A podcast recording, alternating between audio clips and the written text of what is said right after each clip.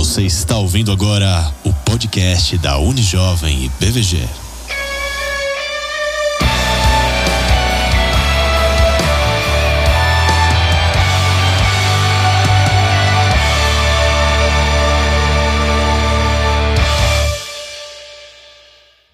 Bom dia, boa tarde, boa noite. Estamos começando mais um Unicast, é o podcast da, Uni, da Unijovem e BVG. E a gente tem um convidado muito especial hoje, que é o Pastor Sidney. É, eu sou a Lígia e se eu tenho que dar o meu melhor para Deus, eu vou fazer um bolinho ou um brigadeiro para ele. eu sou a Bruninha. Perdão. Eu sou a Bruninha. Hoje, infelizmente, não consegui pensar nenhuma frase engraçada, nenhuma citação legal, mas eu fiz o meu melhor, gente. Meu nome é Sidney e tem horas que o meu melhor é ficar quieto. Mas hoje eu vou ter que falar alguma coisa aqui. É isso aí. Então a gente vai começar com uma pergunta, acho que para o pastor, sobre né, dar o nosso melhor e como a gente pode dar o nosso melhor num tempo tão incerto, sabe? A gente acho que está passando por uma um, um vale, não sei se a gente pode configurar isso. E fazer no pouco já é alguma coisa, eu imagino, né, para Deus. Mas ainda assim, eu não sei se esse nosso melhor é, é, o suficiente. Como que a gente pode ter esse termômetro, pastor? Sabe, falar, ah, esse aqui é tá bom. Ah, esse aqui não. Esse aqui a gente fala, ah, dá pra, dá pra melhorar. É, a, a, palavra melhor, ela já, ela já tem, assim, uma dupla aplicação, né? Tem um melhor comparativo, né? O que eu faço é melhor do que o que o outro faz. E tem o, o meu melhor, né? Que é superlativo. É o meu uhum. melhor. Então, eu não comparo com ninguém. Aliás, tem o melhor, né? Que é superlativo. E tem o meu melhor, que para mim é, resume tudo. Então, como é que a gente pode dar o melhor para Deus? Primeiro, a gente tem que entender o seguinte: o, o nosso melhor, melhor ainda não é suficiente se a gente pensar que Deus deu o melhor dele, que era o seu filho. Então, quando a gente trabalha para Deus, mesmo por mais perfeito que seja o nosso trabalho, a gente tem que pensar que nunca vai ser tão bom quanto aquilo que Deus fez por nós. Mas isso não deve servir de para desestimular, muito pelo contrário, né? O nosso melhor é o nosso melhor. Para alguns, o nosso melhor talvez não seja nem metade do melhor do outro, mas é o nosso melhor. E como Deus analisa individualmente, a gente tem que ter convicção que a gente está fazendo o nosso melhor. Se o outro está fazendo mais que nós e não é o melhor dele, para Deus não tem tanta importância assim, não. O que vale é dentro do, aquilo, do que a gente pode fazer, a gente faz o, o melhor para Deus. É, entendi. É, ou de manhã, quando eu chego pro trabalho, eu falo assim, vou dar o meu melhor. Aí o pessoal chega falando assim, nossa, Lígia, você tá fazendo isso, aquilo, né? Às vezes criticando, às vezes falando bem. Aí eu falo assim, ai, gente, eu tô fazendo o meu melhor, né? Então cabe bem para isso. É. é verdade. E entrando um pouco, aproveitando essa deixa, às vezes a gente tá na obra ali, fazendo algo de coração, com maior entusiasmo, mas às vezes, por N motivo, algum dia a gente não tá bem, a gente pensa, Senhor, hoje eu não tô assim sentindo o meu melhor, mas eu tô aqui. Eu vou fazer. Existe algum mérito nisso? Ou será que seria fazer de má vontade, fazer de qualquer jeito? Ou então, não, a pessoa tá fazendo o que ela pode né? naquele momento. É, tem uma história que eu ouvi uma vez e foi muito impressionante para mim. Um homem estava fazendo um apelo para para quem queria se dedicar para servir ao Senhor melhor, né? E veio um homem que não tinha as pernas, sentado naquele carrinho tipo skate, ele se arrastando, uhum. se arrastando, chegou na frente do, do pregador. Ele falou assim: será que Deus aceita meio homem para o seu serviço? Aí o pastor falou: olha, se esse meio homem se entregar por inteiro, sim. Porque não adianta ser um homem inteiro e se entregar pela metade. Então, se num determinado dia o máximo que você pode fazer foi muito inferior do que você normalmente faz, é, isso também, é, para Deus, ele está olhando lá o nosso coração. Diferente de a gente pensar, bom, é para Deus, Deus é bondoso, então eu vou fazer de qualquer jeito. Uhum, exato. Aí, aí, aí não, não funciona. Não, por melhor que saia, não funciona, não funciona. Então, é, o dia que a gente está bem, a gente produz mais e melhor. O dia que a gente não está bem, a gente não produza tanto e nem com tão boa qualidade. Mas se foi o máximo que a gente podia fazer naquele dia, como aquele homem que não tinha as pernas. Na cabeça dele era meio homem, mas aquele meio homem estava se entregando por inteiro. Uhum. É, é, é isso que Deus, que Deus quer. Muito provavelmente, ou com toda certeza, muitas coisas que uma pessoa que tem pernas fará, ele não vai fazer. Só que, dentro do que é possível a um homem sem pernas, ele vai fazer Sim. tudo. É isso que Deus está interessado. Essa fala me lembra muito o tema da Unijovem, que tá firmes, constantes Hum. e abundantes. Tem dia que a gente só é firme, É, né? É. Numa coisas sólidas. Tem dias que a gente é abundante e faz mais do que né, precisa ou enfim. E a vida cristã tem um negócio que a gente às vezes existe o fato e a emoção, o sentimento, né? Então, por exemplo, existe um fato na minha vida. Eu sou salvo porque eu criei no sacrifício de Cristo lá na cruz. Sou salvo. Tem dia que eu levanto e não me sinto salvo. Hum, Mas o fato de eu não me sentir salvo não quer dizer que eu não seja é, salvo. Salvo é o fato. O sentimento é outra coisa. Então, é como se tinha um folheto antigamente que, falava disso. O fato é como se fosse o motor da locomotiva. E as emoções, o sentimento, tal, são os vagões. A locomotiva, ela caminha sozinha sem os vagões. Os vagões não caminham sozinhos sem a É locomotiva. Então, você pode ter o fato mais uma emoção, né? Você pode ter o fato mais um sentimento, mais uma certeza. Mas o fato ele vai sempre ter. Então, o dia que a gente não está sentindo aquela potência diante de Deus, né? Aquele, aquela tocha, como diz as pessoas, o fato de você não estar se sentindo, isso não muda o fato. Eu sou um servo de Deus, eu vivo para servir a Deus, eu vou fazer o meu melhor. Não estou me sentindo assim muito feliz, né? Hoje, mas é, eu não, não fui salvo para ser feliz, eu fui salvo para servir. A felicidade vem pelo serviço. Então, a gente vai nessa. Eu tô falando cada coisa interessante. Tô, Sim, tô espantado tá comigo Muito mesmo. interessante esse pensamento, de fato. Brincadeira. E algumas coisas, às vezes, acabam meio que nos travando para fazer a obra. Um ponto que eu comentei com a Lígia um pouco mais cedo é pensar: ah, mas eu não tenho oportunidade, já tem uma panelinha ali que cuida de tudo.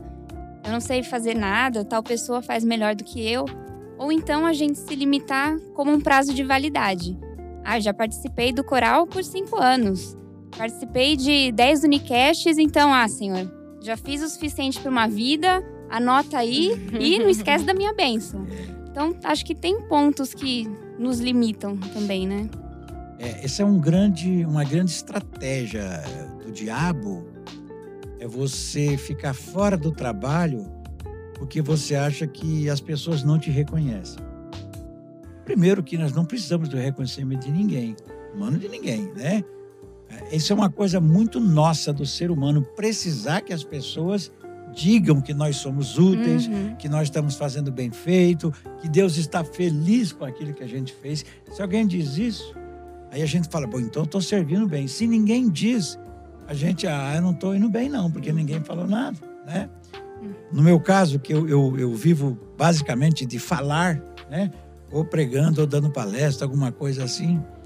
Já pensou se eu me balizasse, se eu, se eu fiz o meu melhor, ou se realmente aquele sermão que eu entreguei, que Deus me deu aí de madrugada, horas e horas estudando, aí eu falo com a convicção de que aquilo que era para eu falar. Se eu depender de alguém vir falar, pastor, hoje foi uma bênção, hoje Deus falou. Quer dizer, se a pessoa não diz que Deus falou, Deus não falou.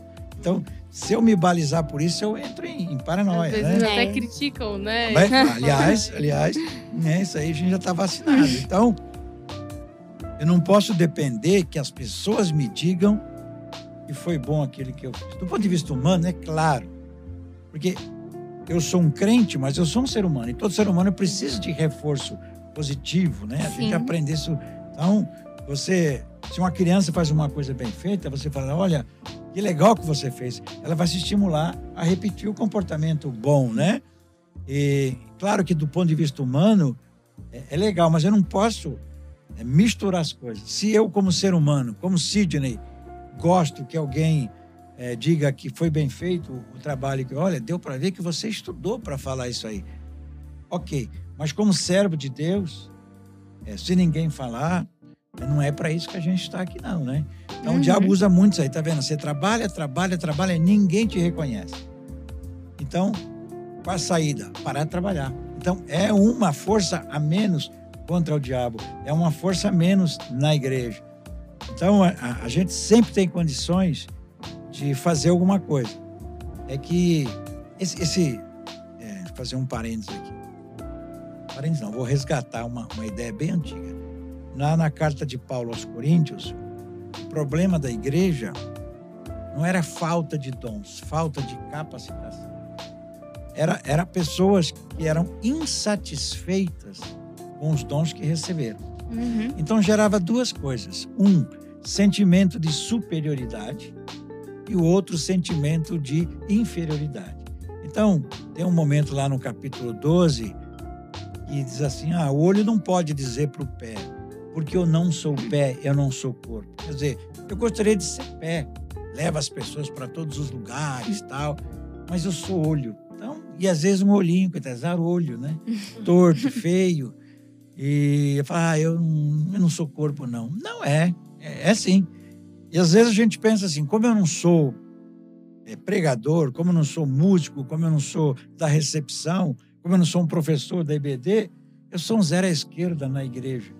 Mas não, não é assim que funciona, não. Então, esse sentimento de inferioridade, porque você não tem o dom que você vê que outros têm, que você não está fazendo aquilo que chama atenção na igreja, isso é uma estratégia de Satanás. E o de superioridade é igualmente nocivo. A pessoa se sente, vê uma pessoa com um dom pequenininho e, e fala, puxa vida, você não pode nem considerar isso aí dom, né? Dom, Hum, dom é isso sim. que eu faço, que o pastor faz, que o, o Zé faz, o Antônio faz. E esse sentimento de fazer classificação dos dons é, é o que tem de mais fora de propósito. Sem querer estender mais, mas um dia desse eu preguei em Efésios 4 e fala qual o objetivo de ter pastores, evangelistas, mestres e tal, né? É fazer que o corpo de Cristo cresça, que a gente amadureça e que todos os membros, ligado pelas juntas, produz crescimento. Então, não adianta você ter um osso gigantesco aí do, do fêmur, por exemplo, se não tiver um ligamento que, que une ele ao outro osso, é um monte de osso solto. Uhum. Então tem gente na igreja, ele é só um ligamento. Ele não é nem um membro, ele é um ligamento. Mas ele mantém as pessoas unidas. Ele, ele, ele, elimina a separação. Ele impede a, a desintegração da, do corpo. Então ninguém vê, não aparece, não sobe no púlpito, não é nem chamado para orar. Mas é o cara que, quando tem um conflito, ele vai lá para resolver. Quando ele percebe que tem dois membros que estão se separando, ele vai lá e junta. É um trabalho que não é muito visto. Mas, segundo a Bíblia, sem o auxílio das juntas, não tem como ter crescimento, porque os, os, os ossos eles se desintegram totalmente. Então, Satanás usa essa estratégia de ou nos dar um sentimento de superioridade, e você magoou o seu irmão, ou de inferioridade, e você não vai fazer porque você não vê que o seu dom é igual ao outro. Então, a gente volta no mesmo tema da nosso bate-papo. Qual é o seu melhor? Se o melhor é ser uma unha, só ser unha, tá? Arranca uma unha e deixa o Hum. dedão desprotegido para você ver o que acontece. O dedão, que é uma coisa mais feia que o dedão, né? Dedão, o dedão é horrível. A minha filha rompeu o ligamento do dedão. E ela, ela não percebeu. Foi no médico, inchou, doeu, engessou, mas ela não percebeu que estava rompido. Um dia ela foi joelhar para orar e o dedão é que segura todo o corpo, né? Simplesmente foi para frente, caiu. Aí que ela percebeu que o dedo, o dedão estava mole. Caramba. Falei, então, é um ligamento escondido. E o dedão, um, um, órgão que vive de sapato, né? Só que anda de sandália que, que mostra, né? Então a gente fala, puxa vida, para que, que serve isso aí? A hora que precisar vai ver para que, que serve. Né? Importância. Que serve. É. É. Então, é, uma das coisas que a gente tinha que aprender é o seguinte: com o que, que Deus me capacitou? Com isso, com isso aqui eu vou fazer o meu melhor. E eu tenho certeza que se eu, faz, se eu fizer o meu melhor, a igreja vai crescer por causa do meu melhor. Seja eu um braço, seja um olho, seja uma boca, seja um ouvido, ou seja um ligamento ou um dedão escondido. Exatamente. Acaba sendo triste essa guerra de egos, justamente pelo que você falou.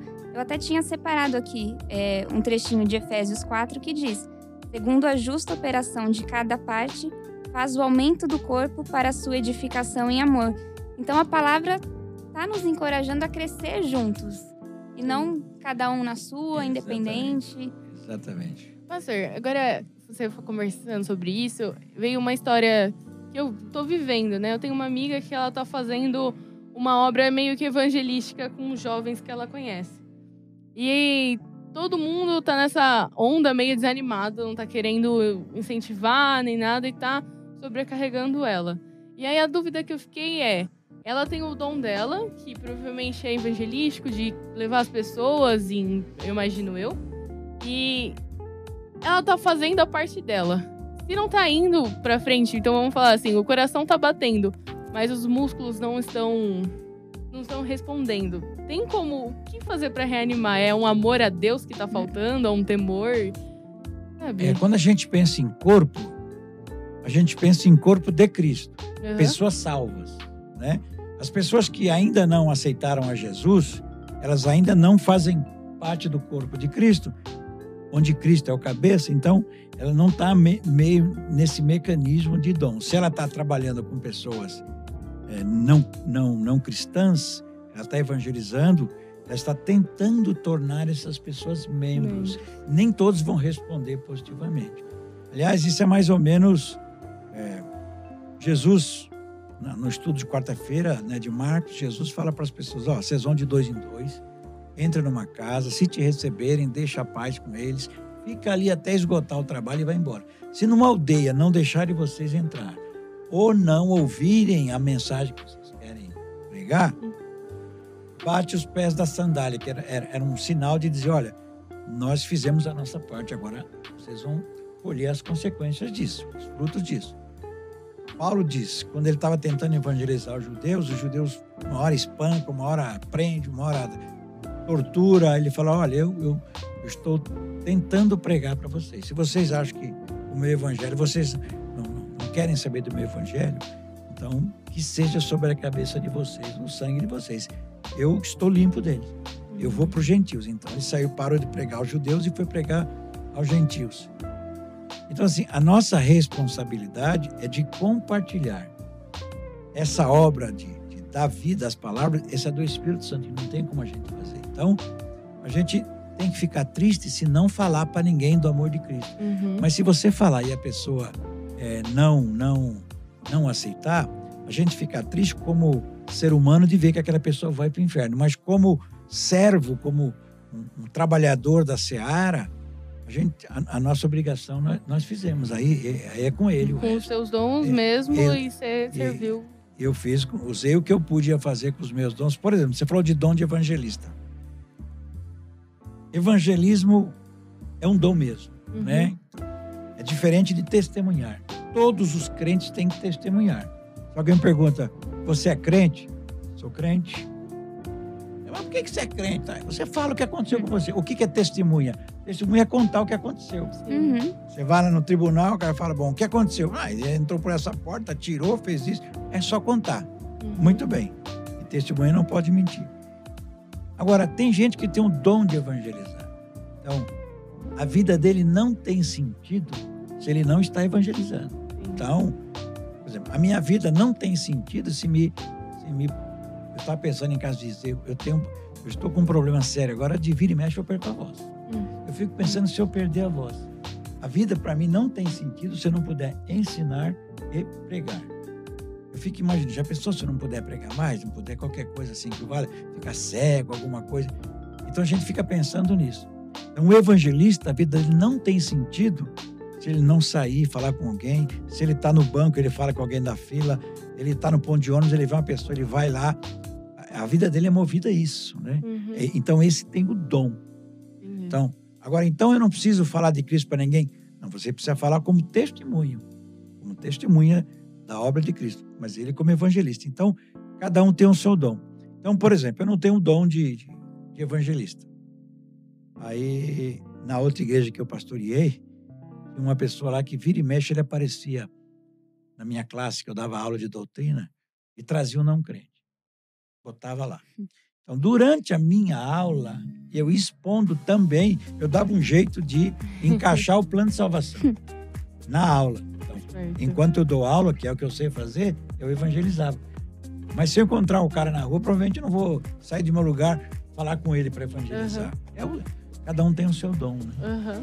Então, eu faço o meu melhor com o dom que eu tenho. Se o meu dom é ensinar, é, muita gente, hoje nem tanto, né? Que a igreja é muito grande, mas na outra igreja, é, traziam pessoas pra- pra- com perguntas. E eu respondia a pergunta evangelizando. Porque é o meu, é o meu dom. O meu melhor é ensinar e pregar. Uhum. Muito bom. Muito bom. Temos tempo para mais uma? Ou... Algo que eu pensei também é no que nos impulsiona a estar na obra, a fazer o nosso mais para Deus. E o que me veio à mente foi não só a gratidão pela obra redentora de Cristo, mas também gratidão pelas pessoas ao nosso redor. Porque certamente, no nosso processo de conversão e na nossa caminhada cristã toda, existem pessoas que nos orientam, nos ensinam, nos ajudam. Então eu penso que ter esse senso de gratidão nos incentiva de não, eu vou retribuir isso que foi feito por mim, porque tem outras pessoas precisando também. Exato. Assistiu o filme O Resgate do Soldado Ryan? Sim. Então, então toda aquela correria, vamos esperar que valha, fazer valer a pena todo esse sacrifício, né? Então muita gente investiu na nossa vida e a gente trabalha também, quer dizer, a, a gratidão, a, a dívida que nós temos para com Cristo pela nossa salvação já seria um motivo, o amor Uhum. a Cristo, o amor à obra, expandir a mensagem de Cristo já seria a razão suficiente. Mas às vezes a gente precisa fazer valer a pena o sacrifício de outros, né, na nossa vida e, e tentar de alguma forma, como Paulo fala, né, alegrar o, vocês alegram o meu coração com a forma que vocês vivem. Agora, é, vou dar um spoiler da- do sermão de amanhã. Eu não sei quando vai para o ar o podcast, então pode ser o sermão da foi, já. semana passada. É, Mais ou menos isso. Então, então, que a gente vai falar sobre o tribunal de Cristo. Interessante que o tribunal de Cristo não é o julgamento para salvação ou condenação. O tribunal de Cristo, de 2 aos Coríntios 5, 10, é o lugar onde nós vamos receber o nosso galardão. Né? Uhum. Então, e Paulo coloca o tribunal de Cristo e a ressurreição como sendo fatores de motivação para o ministério. Então, ele sofria tudo que ele sofria por duas razões. Primeiro, ele sabia um dia esse corpo que sofreu, que é perseguido, que cansa, que tem dor, esse corpo vai cessar e nós vamos receber um corpo eterno. É a nossa ressurreição. E depois a gente vai comparecer diante do tribunal de Cristo para receber é, o galardão daquilo que nós fizemos, seja bom, seja útil, seja inútil, através do nosso corpo. Então nós só temos esse corpo para realizar tudo que a gente pode para Deus, para quando a gente estiver diante do tribunal de Cristo, receber um galardão. Eu acho que o galardão maior não vai ser a medalha pendurada, nada disso. Vai ser a alegria de Cristo por ah, valeu a pena morrer por esse cara aqui. Uhum, Então, o fato dúvida. de eu, de eu comparecer diante de, do tribunal de Cristo para ser avaliado, ele fala assim: rapaz, você fez bastante coisa, Uhum. né? Você foi, você foi, valeu a pena morrer por você. Então, esse talvez seja o maior prêmio para a gente, né? Com certeza. Então, isso nos motiva a trabalhar. Eu quero chegar diante de Jesus não de mãos vazias. Quero ter coisas, né? Eu falo, olha, eu fiz o que eu pude. Ganhei, ah, eu trabalhei 20 anos e ganhei duas pessoas para Cristo só. E Deus fala, não, você trabalhou 20 anos. Tá, é isso que vale. 20 anos. Duas pessoas, o outro ganhou 30 mil, mas é, o seu melhor sua- foi esse. Então, Você é, fez. É isso, é isso, né? Uhum. Eu, quando eu, eu estudei no, no, na faculdade, tinha uma matéria chamada Crescimento de Igreja. E era a teoria de um cara chamado Donald McGarvin. Ele foi missionário na Índia há 11 anos. Ele que identificou doenças eclesiásticas, ou seja, coisas na igreja que impedem o crescimento da igreja. Uhum. Então ele falava etiniquites, né, que é tudo temenites, como se fosse doente, né, bronquite e tal, né? Então koinonite. Então assim, é a igreja que fica só juntando os seus membros em koinonia, esquece os outros. Gente que tem faz etiniquite, né, faz distinção de raças, tal. Hum, Então todo aquele monte de doença. Uma grande teoria sobre fatores de não crescimento. Agora a gente pergunta, como é que esse cara formulou essa teoria? Ele ficou 11 anos como missionário na Índia sem ganhar uma pessoa para Cristo. Então, aí você fala assim, o trabalho dele foi em vão? Não. Não é, não é pelo número de pessoas. É o trabalho que ele fez. Ele foi o melhor que ele fez, foi aquilo. E daquilo ele ele descobriu muita coisa. Então, é, a gente tem que estar muito consciente, porque tem gente às vezes que tira o pé também, né? Ah, tô ganhando, cada semana eu ganho 3, 4. Aí já começa a relaxar. Uhum. E continua ganhando 3, 4. Chega lá dizendo, Deus, não, você relaxou. Ah, Mas e esse número? Não, aí não, não, não é isso não, não é isso que vale não. Então a gente tem que fazer o nosso melhor. Deus está interessado no nosso melhor mesmo. Uhum. E o seu melhor pode ser bem melhor do que o meu melhor, mas é o meu melhor. Uhum. Como não vai ser avaliação em grupo, É, cada um, cada, um ali. Cada um, então, né? Então é isso aí que a gente tem que pensar. Tá bom? Mas você falou uma outra coisa que eu acho que eu estou esquecendo da última pergunta. Foi do, do que, que era mesmo? Ah, da, Ah, da- da- da- das motivações. Ah, sim, Sim, exatamente. tá. Então, então, uma motivação realmente é a incentiva. gratidão a Deus, amor a Jesus. A outra, a outra motivação é você é, fazer valer a pena tanto o que pessoas fizeram por você e o que você é, é, vai fazer por outras pessoas, mas é, talvez a motivação maior é você estar diante do tribunal de Cristo, de Cristo com a mão cheia de, de, de coisas que você fez aqui por meio desse corpo que a gente tem aí, meio, meio fraquinho e durante um tempo limitado, né? Tem gente que tem pouco tempo de vida, morre jovem, né? E, mas enquanto a gente está aqui, a gente vai, vai fazendo. Bom. Tá bom? Tá bom, pastor. Então tá já, já pode encerrar. A gente queria agradecer muito a você, né? E Uma honra. que uma a honra. gente pode, possa permanecer constante nos episódios agora do Sim. Unicast semanalmente. E muitas palavras boas e edificantes para nós tá vindo por aí. Demais. Então, Joia. isso. Um beijo, até mais. Beijo, Tchau, obrigado, gente, até mais. Obrigado, obrigado. E aí, jovem? Gostou do que acabou de escutar? Então nos siga nas redes sociais, digitando somente Unijovem BVG. Você já é capaz de nos encontrar nas redes sociais, Facebook e Instagram. Não perca os próximos episódios, todas as semanas, às terças e quartas-feiras. Te aguardamos lá, hein? Deus te abençoe!